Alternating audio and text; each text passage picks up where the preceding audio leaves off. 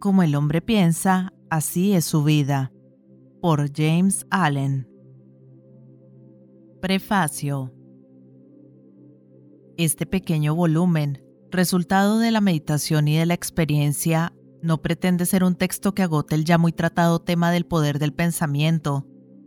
Es sugestivo más que explicativo, siendo su objeto el de estimular a los hombres al descubrimiento y percepción de la verdad de que ellos son los modeladores de sí mismos, en virtud de los pensamientos que eligen y que estimulan. Que la mente es el maestro, tejedor tanto de la vestidura interna, el carácter, como de la vestidura externa, las circunstancias, y que así como han tejido hasta aquí en la ignorancia y el sufrimiento, puedan ahora hacerlo a la luz del conocimiento y de la felicidad. 1. El pensamiento y el carácter. El aforismo que dice, como el hombre piensa en su corazón, así es él, no solo abarca todo lo referente al ser humano, sino que es tan comprensivo y amplio que se extiende a todas las condiciones y circunstancias de su vida. El hombre es literalmente lo que piensa, siendo su carácter la suma total de todos sus pensamientos. Así como la planta nace de la semilla y no podría existir sin esta, así todos los actos del hombre nacen de las semillas ocultas de su pensamiento y no podrían aparecer sin ellas. Esto es igualmente aplicable a aquellos actos llamados espontáneos o no premeditados, como aquellos que se ejecutan deliberadamente. La acción es la flor del pensamiento y la alegría o el sufrimiento son sus frutos, de este modo el hombre cosecha los productos dulces o amargos de su propia labranza. El pensamiento nos ha formado. Lo que somos por él fue forjado y construido. Si la mente del hombre contiene malos pensamientos, el dolor lo sigue como la rueda tras el buey que la arrastra. Si persevera en pureza de pensamiento, la alegría lo acompaña como su propia sombra, inevitablemente. El hombre no es una creación artificial, sino que se desarrolla por ley. La causa y el efecto son tan absolutos e indesviables en el reino oculto del pensamiento como lo son en el mundo visible y material.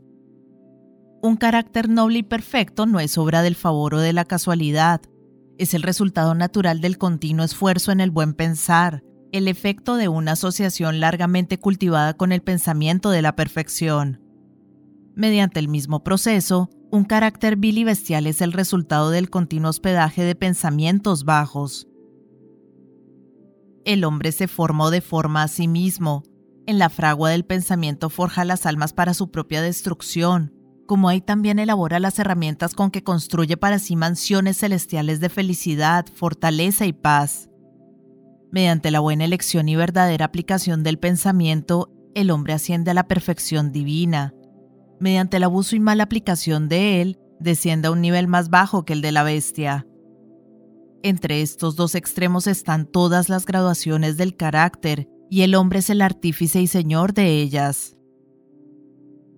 De todas las hermosas verdades restituidas y traídas nuevamente a la luz en esta era, ninguna más alentadora, más fecunda en esperanza y valor que esta, que el hombre es el amo de su pensamiento, el formador de su carácter, el hacedor y moldeador de sus condiciones, de su medio ambiente y de su destino.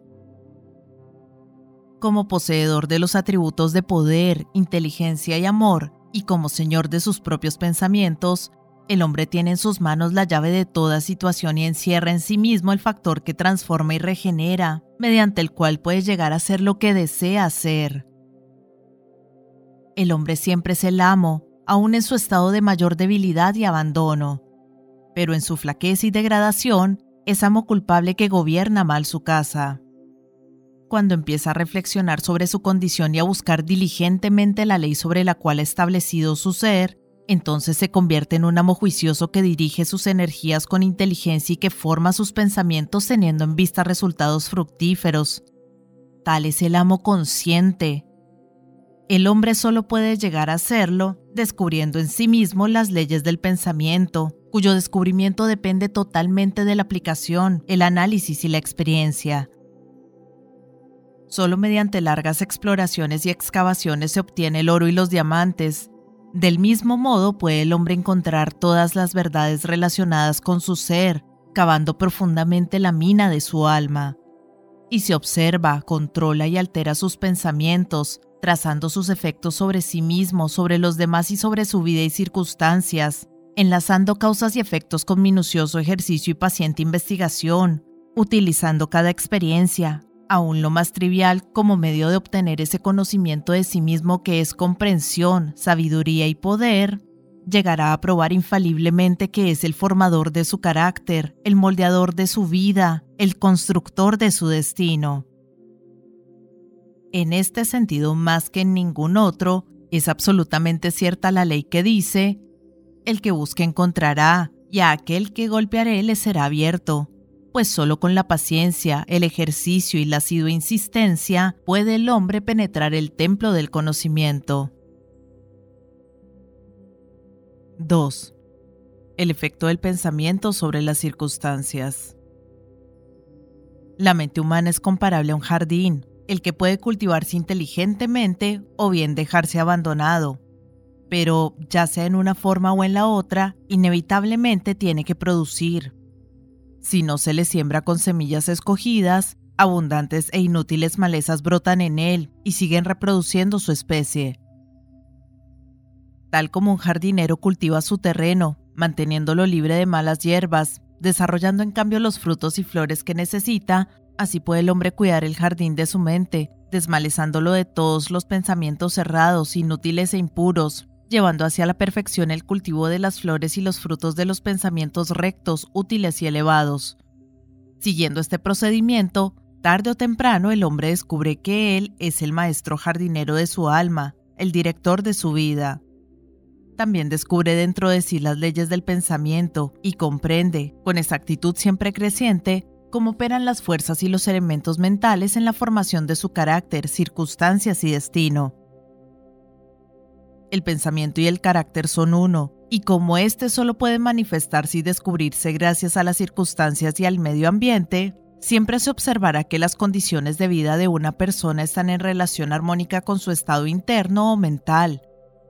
Esto no significa que las circunstancias en que se encuentre en un momento dado sean indicación de todo su carácter, pero sí que esas circunstancias están tan íntimamente relacionadas con algún elemento vital de su propio pensamiento que por el momento dichas circunstancias son indispensables para su desarrollo. Toda persona se encuentra en la situación en que está en virtud de la ley que gobierna su ser. Los pensamientos que ha amalgamado en su carácter la han conducido a esa situación. En la disposición de su vida no hay ningún elemento de casualidad, sino que todo es el resultado de una ley que jamás hierra. Esto es tan cierto en aquellos que se sienten fuera de la armonía con lo que los rodea, como también en aquellos que se sienten satisfechos con las condiciones en las cuales se encuentran. El hombre, como ser sujeto al progreso y a la evolución, se encuentra en su situación actual, sea cual sea, para que aprenda que él es susceptible de crecimiento, es decir, de desarrollo, y a medida que aprende la lección espiritual que cualquier circunstancia encierra para él, ésta desaparece y da lugar a otras. Las circunstancias maltratan al hombre mientras éste se cree víctima de condiciones externas, pero cuando llega a comprender que él es un poder creador y que puede gobernar el terreno y las semillas ocultas de su ser, de donde brotan las circunstancias, entonces llega a ser el verdadero dueño de sí mismo que las circunstancias brotan del pensamiento, lo sabe todo aquel que por cierto tiempo haya practicado el dominio de sí mismo y la purificación de su ser, pues habrá notado que la alteración de las circunstancias de su vida ha sido en proporción exacta con la alteración de su condición mental. Tan cierto es esto, que cuando un hombre se dedica seriamente a remediar los defectos de su carácter y hace rápidos y marcados progresos en este sentido, pasa rápidamente a través de una serie de vicisitudes. El alma atrae aquello que secretamente alberga, aquello que ama como también aquello que teme. Alcanza la cumbre de sus aspiraciones más anheladas o cae al nivel de sus deseos más impuros, siendo las circunstancias que se le presentan los medios por los cuales ella recibe lo que le pertenece, es decir, lo que corresponde a su íntimo sentir.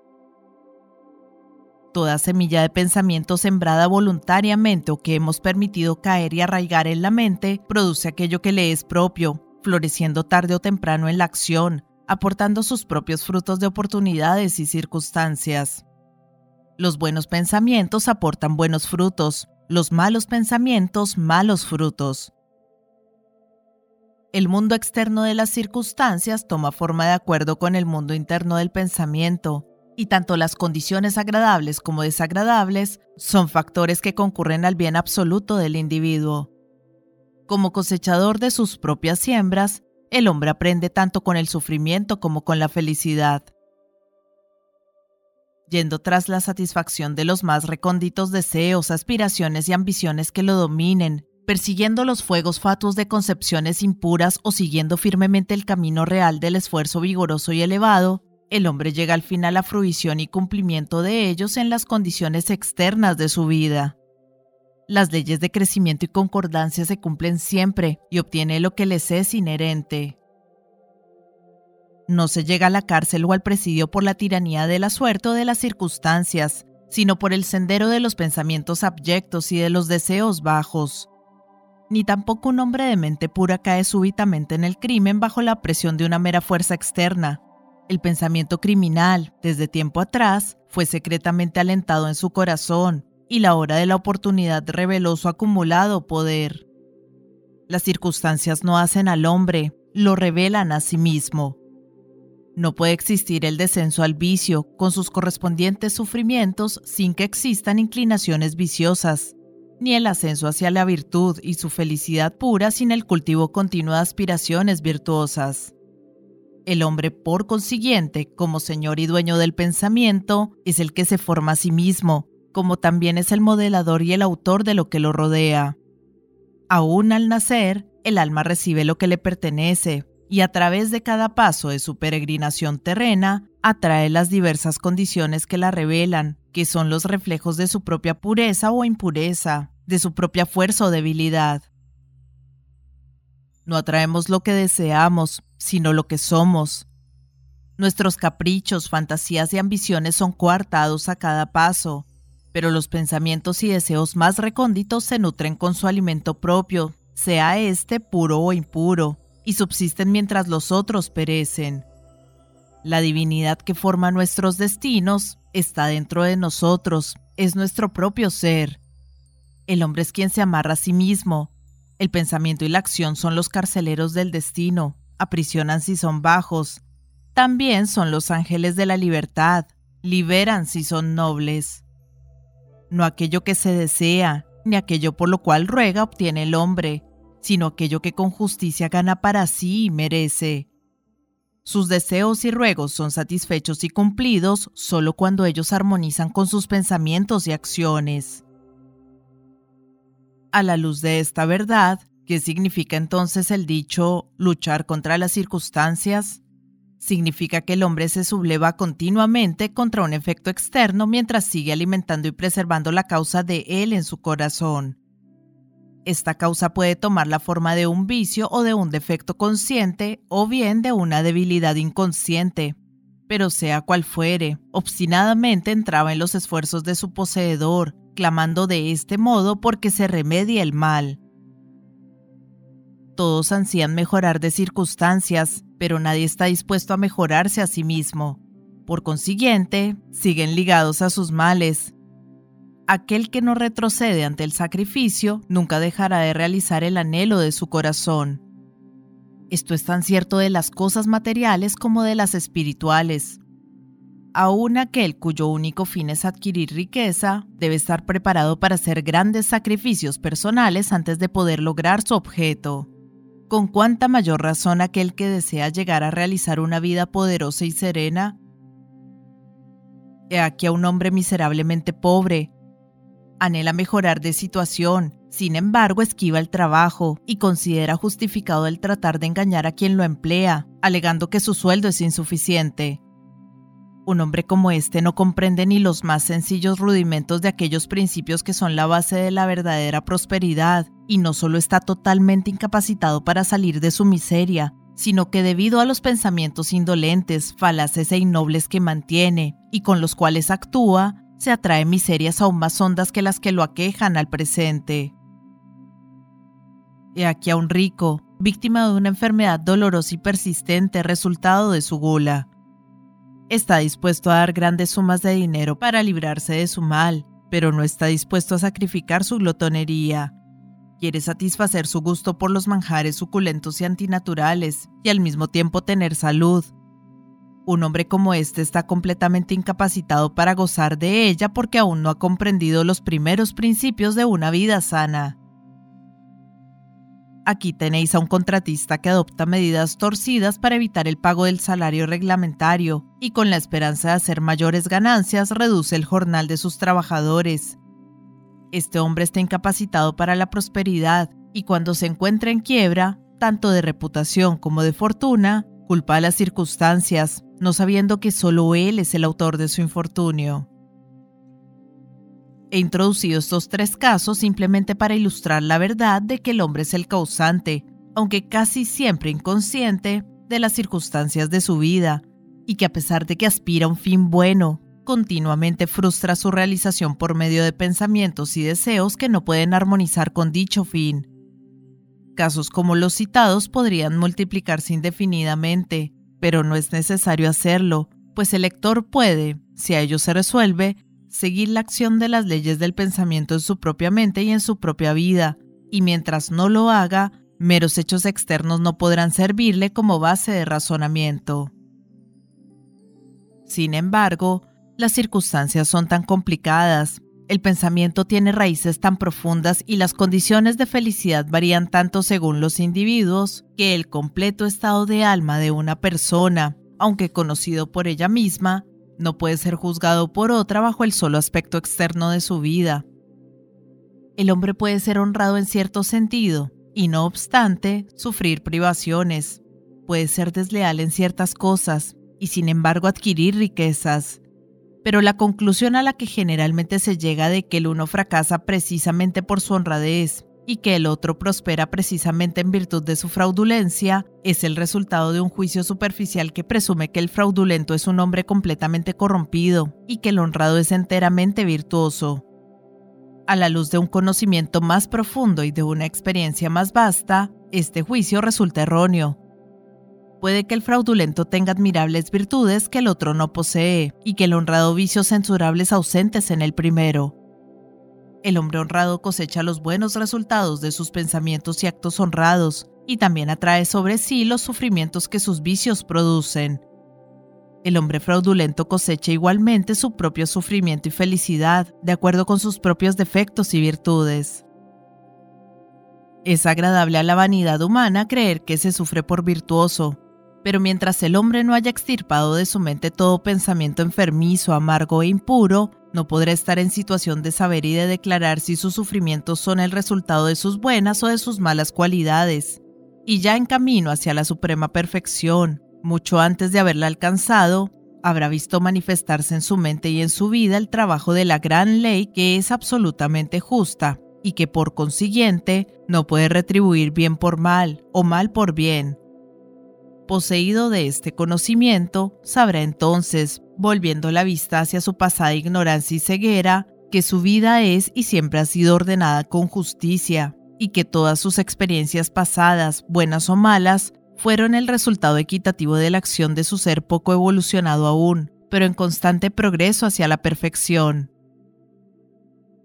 Los buenos pensamientos y las buenas acciones nunca pueden producir malos resultados, como los malos pensamientos y las malas acciones nunca pueden producir buenos resultados.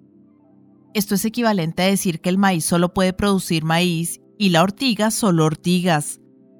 Los hombres comprenden esta ley en el mundo material y trabajan de acuerdo con ella, pero pocos la comprenden en el mundo mental y moral, aunque su operación en estos es tan sencilla y exacta como en el primero, y por consiguiente no cooperan con ella. El sufrimiento es siempre efecto de algún pensamiento errado. Es indicio de que el individuo está fuera de armonía con sí mismo, con la ley de su ser. Purificar, quemar todo lo que es inútil e impuro, es el único y supremo fin del sufrimiento.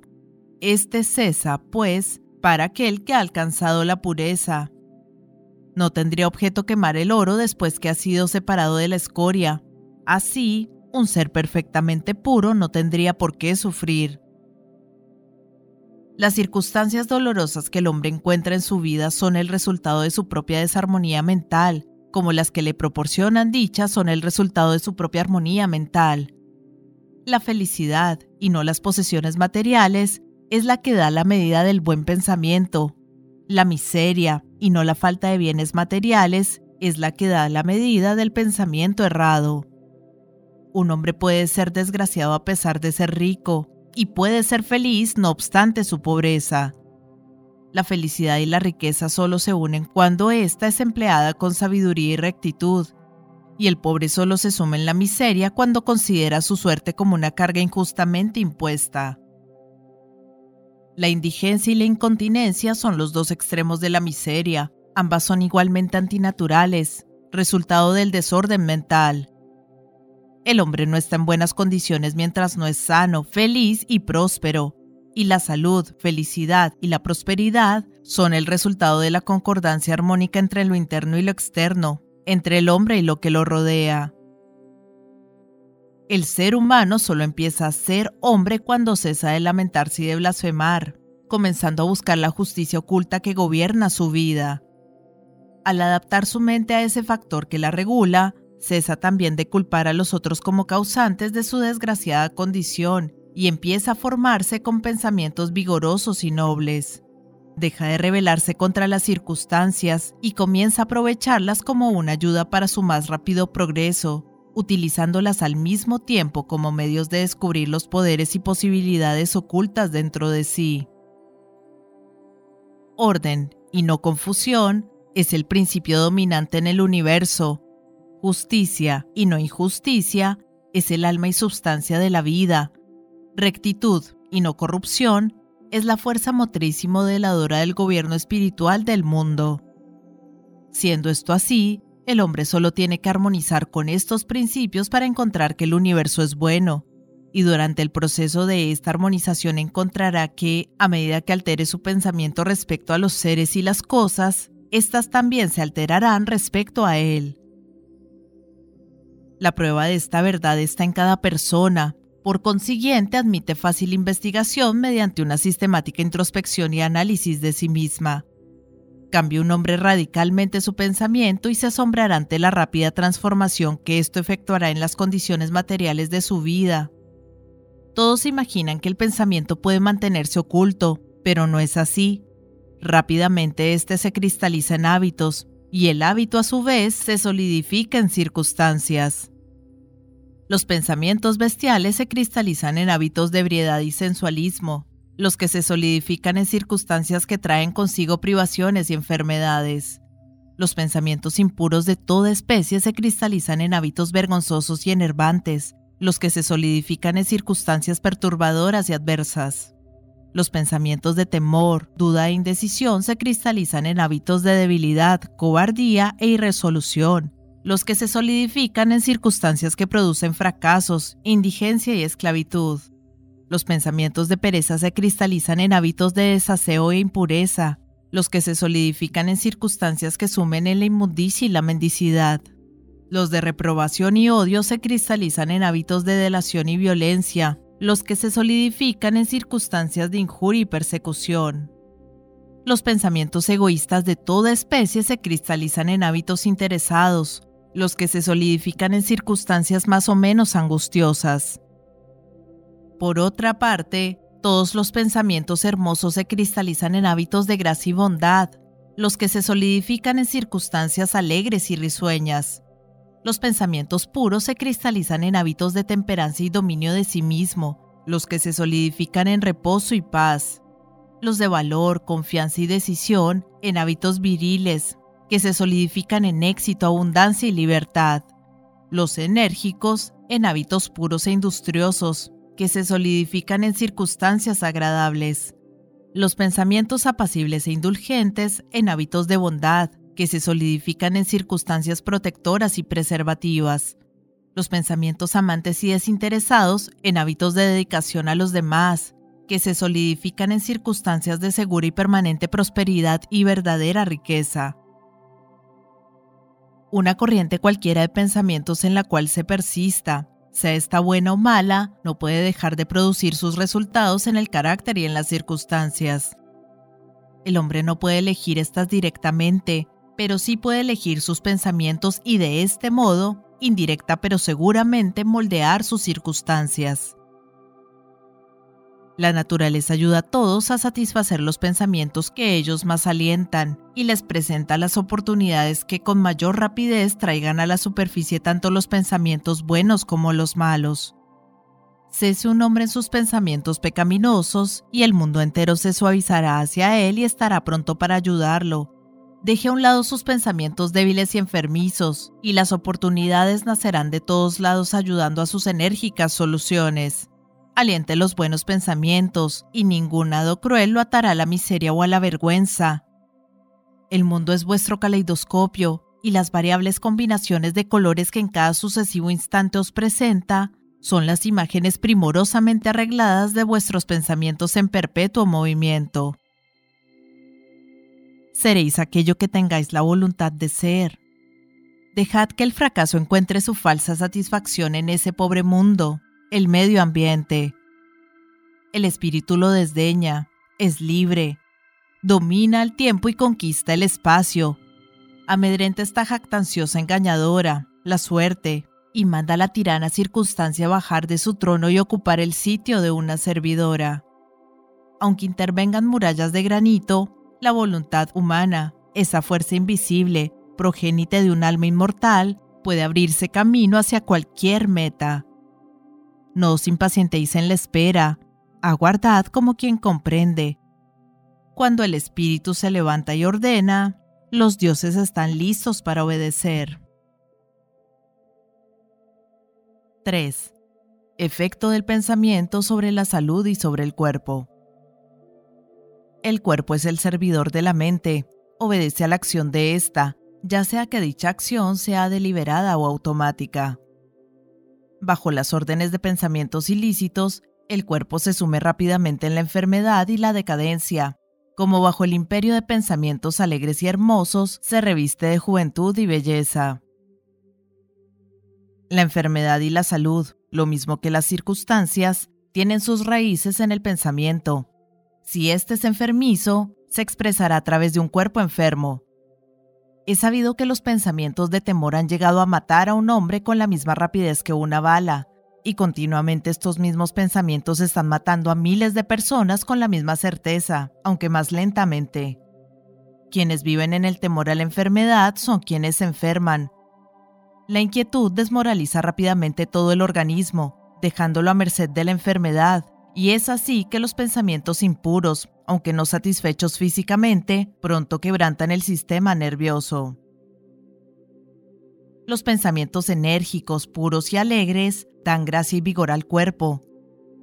Este es un instrumento delicado y plástico que responde con prontitud a las ideas con las cuales se le impresiona, de modo que los hábitos mentales producen sus propios efectos, buenos o malos, sobre él. La humanidad seguirá siendo sangre impura y envenenada mientras siga propagando pensamientos impuros. De un corazón limpio nace una vida y un cuerpo limpios. De una mente viciada procede una vida viciosa y un cuerpo corrompido. El pensamiento es la fuente de la acción, de la vida y de la manifestación. Purificad la fuente y todo será puro. El cambio de alimentación no ayudará al hombre que no cambie sus pensamientos, cuando éste piense con pureza, ya no deseará alimentos impuros.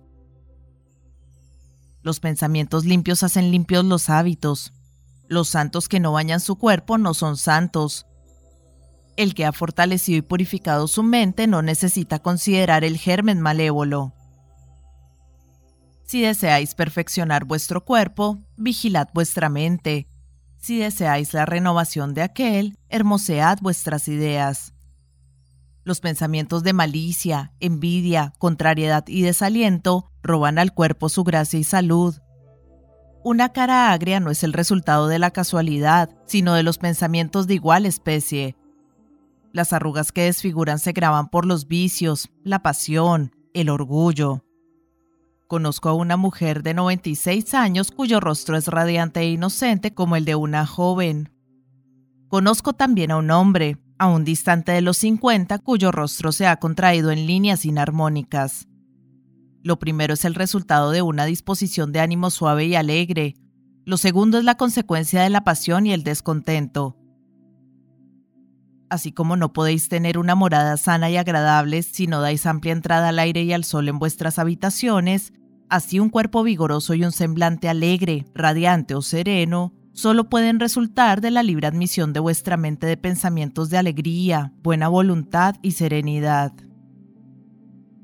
En el rostro de los ancianos hay arrugas formadas por la simpatía, otras por el pensamiento enérgico y puro, y otras grabadas por las pasiones. ¿Quién no puede distinguirlas? Para aquellos que han vivido con rectitud, la vejez es serena, tranquila y declina con la serenidad del sol poniente. He visto hace poco a un filósofo en su lecho de muerte. Era anciano solo en años. Murió tan dulce y serenamente como había vivido. No hay mejor médico que el pensamiento alegre para disipar los males del cuerpo. Ningún consuelo comparable a la buena voluntad para dispensar las sombras de la tristeza y el dolor. Vivir continuamente en pensamientos de mala voluntad, suspicacia o envidia es confinarse por sí mismo en una celda de prisión. Pero pensar bien de todos, ser alegre con todos, aprender pacientemente a encontrar lo bueno en todos, tales son los pensamientos generosos que forman la portada del cielo. Quien vive en pensamientos de paz para con todos, ha de sentirle en sí en toda su plenitud. 4. El pensamiento y el propósito. Mientras el pensamiento no se una al propósito, no habrá obra inteligente y efectiva. En la mayoría de las gentes la barca del pensamiento ve a la aventura sobre el océano de la vida. La falta de objetivo es un defecto, y tal desorientación no debe existir si se quiere evitar catástrofes y destrucciones.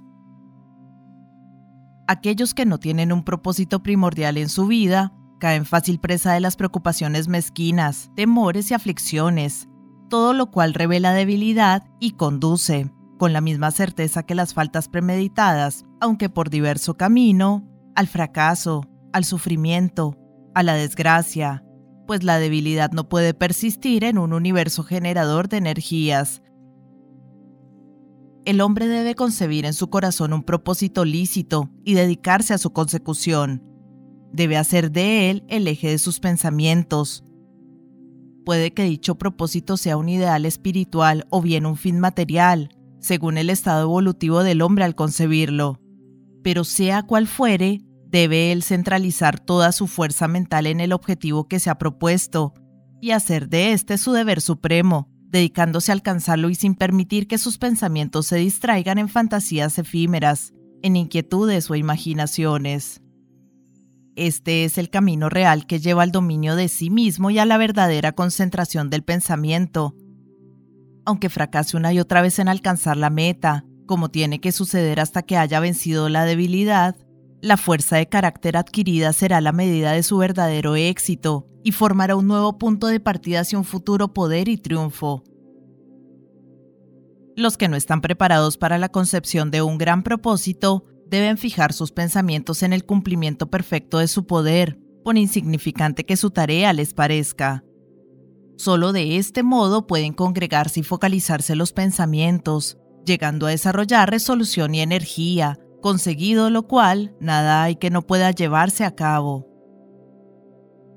El alma más débil, conocedora de su propia flaqueza y convencida de esta verdad, que la fortaleza de carácter solo puede desarrollarse mediante el esfuerzo y la práctica, así convencida, empezará de una vez a esforzarse, y sumando empeño con empeño, paciencia con paciencia, esfuerzo con esfuerzo, no cesará nunca de desarrollarse y llegará por fin a ser divinamente fuerte. Así como el que físicamente débil puede hacerse robusto mediante una preparación paciente y cuidadosa, Así el que tiene pensamientos débiles puede convertirlos en poderosos mediante el ejercicio mental. Dejar a un lado la indecisión y la debilidad y pensar con propósito es ingresar a las filas de los fuertes, que solo ven en el fracaso uno de los senderos hacia el logro de la meta, que ponen a su servicio todas las condiciones y que piensan vigorosamente, intentan intrépidamente y realizan sus fines con maestría. Una vez concebido el propósito, debe trazarse mentalmente un camino recto hacia su realización y seguirlo sin mirar ni a uno ni a otro lado. Las dudas y los temores deben excluirse rigurosamente. Son elementos desintegrantes que quebrantan la línea recta del esfuerzo, torciéndola y haciéndola ineficaz, inútil. Los pensamientos de temor y de duda jamás construyen y jamás pueden hacerlo, siempre conducen al fracaso. El propósito, la energía, el poder de acción, como todos los pensamientos vigorosos, cesan cuando la duda y el temor se introducen en la mente. La voluntad de hacer algo nace del conocimiento de que podemos hacerlo. La duda y el temor son los más grandes enemigos del conocimiento, y el que los estimula, el que no los destruye, se contrarresta a sí mismo a cada paso. El que ha vencido la duda y el temor ha vencido al fracaso. Cada uno de sus pensamientos está aliado al poder. Todas las dificultades las aborda valientemente y las vence con sabiduría.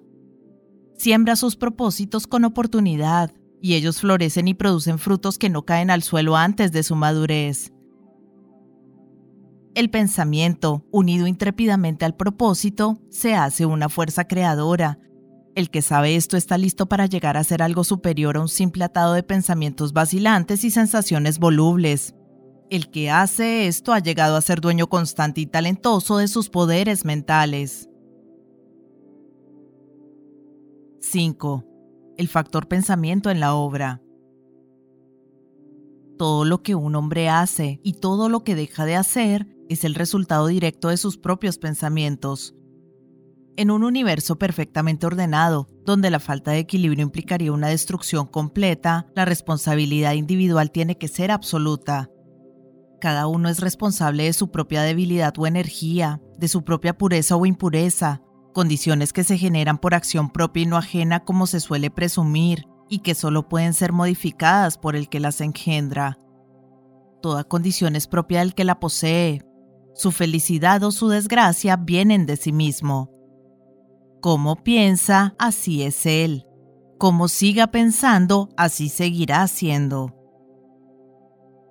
El fuerte no puede ayudar al débil si éste no lo desea, y en todo caso el débil tiene que llegar a ser fuerte por sí mismo. Por su propio esfuerzo tiene que desarrollar la energía que admira en otro. Nadie sino él puede modificar su condición. Ha sido costumbre pensar y decir, si muchos hombres son esclavos es porque existe un opresor. Odiémoslo. Hoy en día, sin embargo, hay, entre un número creciente de personas, la tendencia a invertir este juicio y decir, existe un opresor porque muchos son los esclavos. Despreciemos a los esclavos. La verdad es que los esclavos y opresor son cooperadores en la ignorancia y que, aparentando atormentarse los unos al otro, en realidad solo se atormentan a sí mismos. El conocimiento perfecto constata la acción de la ley de la debilidad del oprimido y en el mal aplicado poder del opresor. El amor perfecto, viendo el sufrimiento que ambas condiciones implican, no condena ni al uno ni al otro. La compasión perfecta abraza tanto al opresor como al oprimido. El que ha vencido la debilidad y ha dejado a un lado todo pensamiento egoísta, no pertenece ni a los opresores ni a los oprimidos, es libre. El hombre solo puede levantarse, vencer y hacer obrar, elevando sus pensamientos, y solo negándose a ello puede permanecer débil, abyecto y miserable. Antes de que pueda llevar algo a cabo, aunque sea lo más material, tiene que elevar su pensamiento por sobre la esclavitud de sus satisfacciones inferiores, Puede que no necesite renunciar a toda animalidad y egoísmo para llegar al éxito, pero en parte al menos tendrá que sacrificar estos goces de su baja naturaleza. Aquel cuyo primer pensamiento es la satisfacción bestial es incapaz de pensar con claridad o de trazar un plan metódico. Nada puede descubrir en sí ni desarrollar sus recursos latentes, por esto fracasa en cualquier empresa. Si no ha empezado por controlar varonilmente sus pensamientos, no está en situación de controlar negocios ni de asumir serias responsabilidades. No está apto tampoco para actuar independientemente, ni valerse solo. Mas estas limitaciones de su capacidad solo dependen de los pensamientos que elija. No puede haber progreso ni obra sin sacrificio, y el éxito siempre está en relación directa con la magnitud de aquel, o sea, con la cantidad sacrificada de pensamientos confusos de naturaleza animal para fijarse, en cambio, la mente en el desarrollo del plan elegido, fortificando así la resolución y la confianza en sí mismo. Mientras más se eleve el pensamiento, mientras más varonil, recto y noble se haga el hombre, mayor será su éxito y más fructífera y duradera su obra. El universo no favorece a los codiciosos, a los fraudulentos ni a los viciosos, aunque mirando solo la superficie de la vida, a veces parece ser así. Ayuda a los más honrados, a los magnánimos, a los virtuosos. Los grandes maestros de todas las épocas así lo han declarado en distintas formas, y para probarlo y saberlo, solo hay que empeñarse en hacerse más y más virtuoso mediante la elevación del pensamiento. Los progresos intelectuales son el resultado de la idea consagrada a la investigación del conocimiento, de lo bello y de la verdad en la vida y en la naturaleza. Pueden estos progresos estar unidos a veces a la vanidad y a la ambición, pero no son ellos el resultado de estas características, sino de largo y arduo esfuerzo y de pensamientos puros y generosos. Los progresos espirituales son la consumación de sagradas aspiraciones, el que vive constantemente en la concepción de pensamientos nobles y elevados, que solaza su mente en la pureza y la generosidad, llegará a ser, con la misma certeza con la que el sol llega a su cenit o la luna a su plenitud, noble y sabio en carácter, elevándose a una posición de influencia y de bien. La obra, de cualquier índole que sea, es siempre la coronación del esfuerzo, la diadema del pensamiento mediante la ayuda del control de sí mismo, de la resolución, de la pureza, de la rectitud y del pensamiento bien dirigido, el hombre asciende. Bajo la influencia de la animalidad, de la indolencia, de la impureza, de la corrupción y de la confusión del pensamiento, el hombre desciende. ¿Puede un hombre alcanzar un gran éxito en el mundo y aún llegar a elevadas alturas en el plan espiritual y de nuevo caer en la debilidad y la miseria por dejar que lo posean pensamientos vanidosos, egoístas y corrompidos. Las victorias alcanzadas mediante el buen pensar solo pueden mantenerse por la vigilancia. Muchos se descuidan una vez asegurado el éxito y rápidamente vuelven a caer en la falta. Toda obra, ya sea en el mundo material, en el intelectual o en el espiritual, es el resultado del pensamiento dirigido hacia un fin determinado. Está gobernada por la misma ley y sujeta a un mismo método. La única diferencia consiste solo en la índole del fin que se persigue. El que poco desea, poco tendrá que renunciar. El que a mucho aspira, mucho tendrá que sacrificar.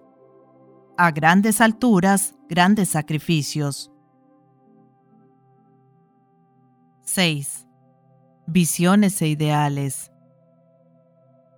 Los idealistas son los salvadores del mundo. Así como el mundo visible se sostiene en el invisible, así los hombres, a través de todas sus pruebas, sus faltas e inclinaciones sórdidas se nutren de las hermosas visiones de los soñadores solitarios.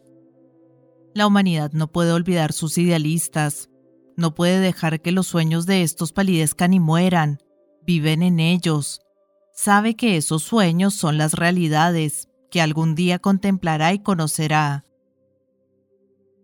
Compositores, escultores, poetas, pintores, profetas, sabios, he aquí los constructores del más allá, los arquitectos del cielo.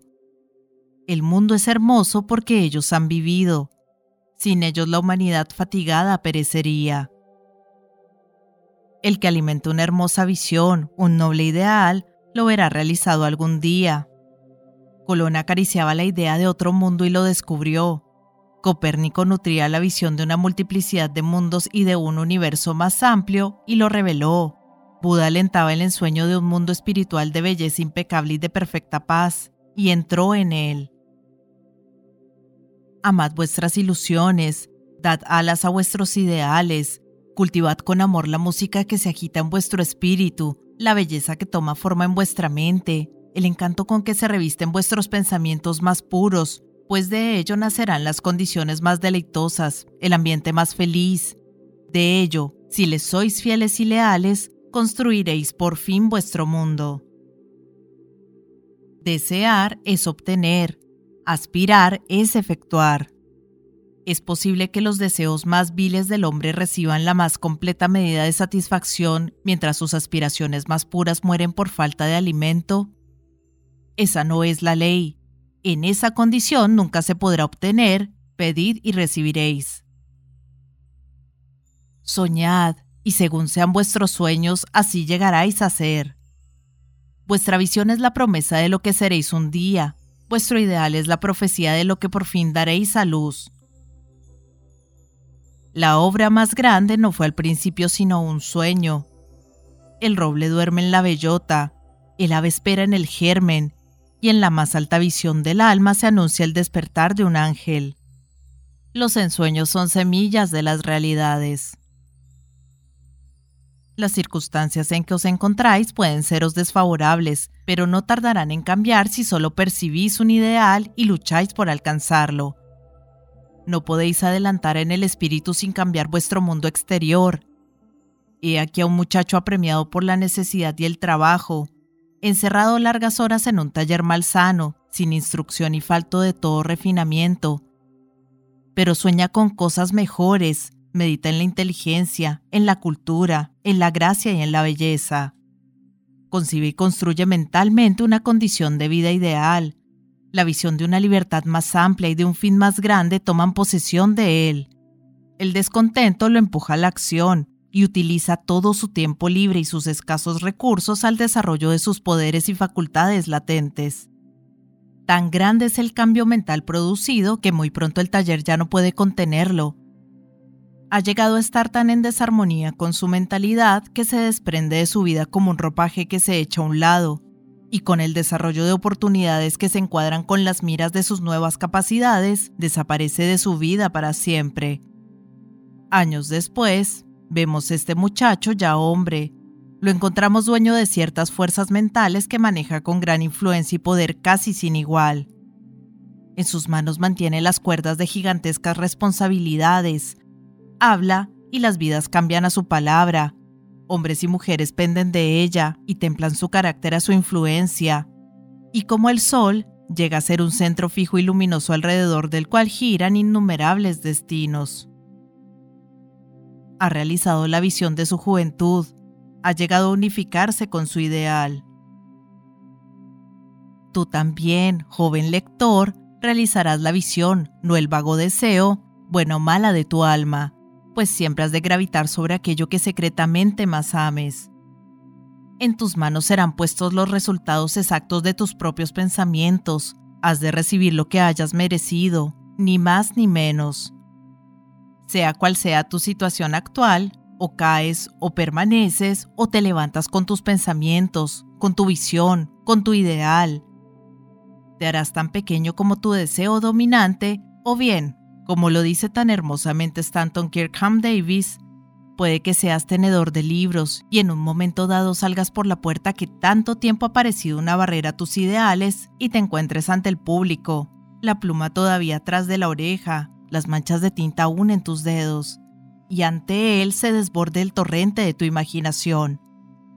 Puede que seas ovejero, llegarás a la ciudad palurdo y admirado, vagarás bajo la intrépida dirección del Espíritu y has de llegar al estudio del Maestro, que después de un tiempo te dirá, nada más puedo enseñarte. Y entonces serás tú el Maestro, tú, que poco tiempo ha, soñabas grandes sueños mientras conducías tus ovejas. Los inconscientes, ignorantes y decidiosos, viendo solo las apariencias de las cosas y no las cosas en sí, hablan de suerte, de fortuna, de casualidad. Viendo a un hombre hacerse rico, dicen, qué afortunado es.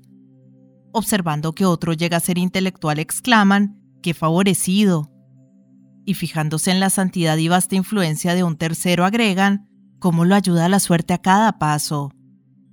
No saben de las pruebas, los fracasos y las luchas que estos hombres han enfrentado voluntariamente para obtener su actual experiencia, No tienen idea de los sacrificios que han hecho, del indomable esfuerzo desplegado, de la fe ejercitada para llegar a vencer lo aparentemente insuperable y realizar la visión de su alma. No saben de la oscuridad y de las angustias. Solo ven la luz y la alegría y lo llaman suerte. No ven la larga y penosa jornada, sino que solo contemplan la meta agradable y la llaman buena fortuna. No comprenden el procedimiento, sino que perciben el resultado y lo llaman casualidad. En todo lo humano hay esfuerzos y hay resultados, siendo la fuerza de lo primero la medida de lo segundo. La casualidad no existe. Dones, poderes, posesiones materiales, intelectuales o espirituales, todos son frutos del esfuerzo. Son pensamientos ya completos, fines cumplidos, visiones realizadas. La visión que glorificáis en vuestra mente, el ideal que entronizáis en vuestro corazón, esto es lo que formará vuestra vida, esto es lo que llegaréis a ser.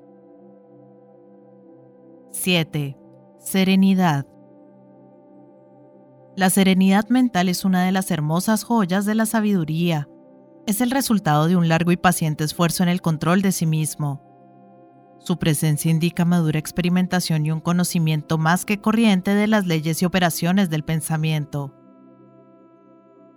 El hombre adquiere serenidad a medida que comprende que es un producto del pensamiento evolutivo, ya que este conocimiento significa que todos los demás hombres son igualmente productos del pensamiento, y a medida que desarrolla esta comprensión y ve con siempre creciente claridad la relación interna de las cosas por la ley de causa y efecto, cesa en sus lamentos e inquietudes y queda equilibrado, firme, sereno. Habiendo aprendido a gobernarse, el hombre sereno sabe cómo adaptarse a los demás, y ellos, en cambio, sintiendo su fuerza espiritual, sienten que pueden confiar y aprender en él. Mientras más sereno se hace un hombre, mayor es su éxito, su influencia, su poder para el bien. Hasta el simple mercader encontrará que su prosperidad comercial aumenta a medida que desarrolla mayor ecuanimidad y control en sí mismo, pues la gente siempre prefiere tratar con una persona cuyo carácter sea equilibrado. Siempre se ama y venera al hombre fuerte, sereno. Es como un árbol frondoso en una tierra sedienta, o como la roca protectora en una tempestad. ¿Quién no ama un corazón tranquilo, un carácter complaciente, una vida equilibrada? Llueva o brilla el sol, advengan cambios o vicisitudes, los que poseen estas bendiciones siguen siendo los mismos, afables, serenos, tranquilos. Esa exquisita regularidad de carácter que llamamos serenidad es la última lección de cultura que aprovechar. Es el florecer de la vida, la fructificación del alma. Es tan valiosa como la sabiduría y más deseable que el oro. Qué insignificante aparece el mero correr tras el dinero comparado con una vida serena, una vida que vive en pleno océano de verdad, bajo las olas, fuera del alcance de las tempestades, en la calma eterna. ¿Cuántas personas conocemos que amargan sus vidas, que destruyen cuanto hay de dulce y hermoso en ellas por la violencia de su carácter, que se desquician y se envenenan la sangre por la menor cosa, es de preguntarse si la gran mayoría de la gente no arruina su vida y destruye su felicidad por simple falta de control. Cuán pocos son los equilibrados, los que tienen ese exquisito dominio de sí mismo que es la característica de una personalidad cabal. Sí, la humanidad se agita en enorme oleaje de pasiones desenfrenadas, se exalta en el dolor sin gobierno, bamboleada por la ansiedad y la duda. Solo el sabio, solo aquel que ha controlado y purificado sus pensamientos, doblega las tempestades de su alma. Almas atormentadas, donde quiera que estéis, sea cual fuere vuestra situación, sabed esto. En el océano de la vida sonríen las islas de la felicidad, y la playa luminosa de vuestro ideal os aguarda. Mantened la mano firme sobre el timón del pensamiento. Reclinado en la barca de vuestra alma, el amo duerme despertadlo. El control de sí mismo es fuerza, el pensamiento bien dirigido, dominio, la serenidad, poder. Decida vuestro corazón, la pasea contigo.